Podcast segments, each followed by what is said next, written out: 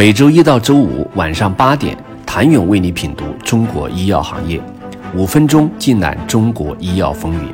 喜马拉雅的听众朋友们，你们好，我是医药经理人、出品人谭勇。时隔一年，继第二批集采的阿卡波糖之后，拜耳将再一次迎来大考，其独占市场的大品种利法沙班被纳入第五批集采名单，过评的光脚竞争者多达二十三家。利法沙班作为沙班新一代类口服抗凝药物中全球销量第二的产品，由拜耳和强生联合开发，于二零一一年七月一号获 FDA 批准在美国上市，二零一八年二月七号获批在中国上市。全球数据显示，利法沙班二零一九年全球销售额超过六十九亿美元，二零二零年更是高达七十五亿美元。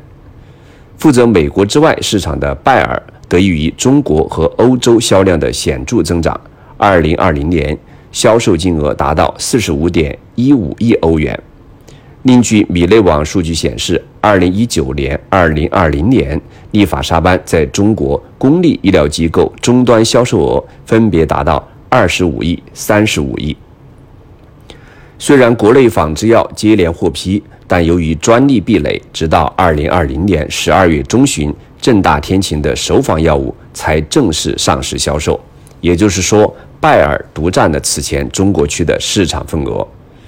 根据本次集采文件规则，以百分之八十采购量计算，拜耳所涉及两种品规利法沙班的采购金额上限最高为十四点四亿元。其中十毫克剂型若以十家的最多入围企业数评分，拜耳就算最终中标，理论上可以获得的最高采购金额也仅有一点二亿元。这情形与此前拜耳的拜糖平何其相似。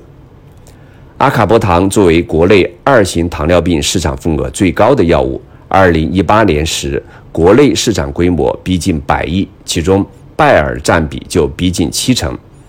但到了二零二零年，拜糖平先后受到医保和集采的冲击，第二批集采中三家仿制药竞争者跃跃欲试。集采正式开始前，外界普遍认为拜耳的市场将被瓜分，拜耳甚至启动了公司内部调整，将拜糖平部分销售团队重新分配岗位，或是下沉至基层市场来缓解冲击。二零二零年一月，拜糖平以降价百分之七十八，每片药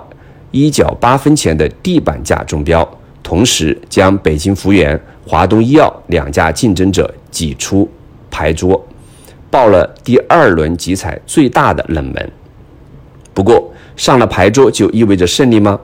仅从集采后拜糖平的销量而言，答案似乎并不确定。二零二零年二季度，拜糖平全球销售额。仅四千万欧元，同比下滑百分之七十四点二。整个上半年累计销售额一点五六亿欧元，同比下滑百分之五十四点四，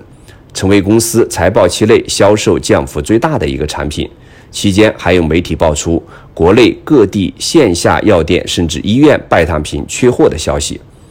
二零二零年全年财报里，拜耳直接将拜糖平隐去，不再公布其销售成绩。面对竞争激烈数倍的